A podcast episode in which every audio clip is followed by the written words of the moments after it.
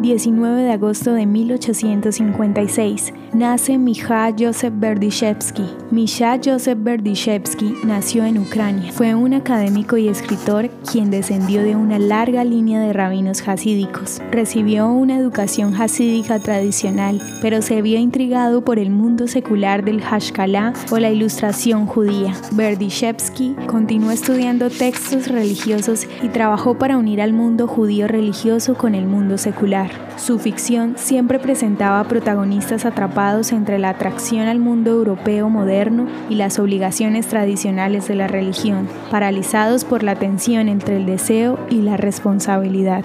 Berdyshevsky escribió en yiddish y alemán y más tarde en hebreo. Realizó contribuciones a la literatura hebrea secular antes de su muerte en 1921. ¿Te gustaría recibir estos audios en tu WhatsApp? Compartimos nuevos episodios todos los días. Suscríbete sin costo alguno ingresando a www.hoyenlahistoriadeisrael.com.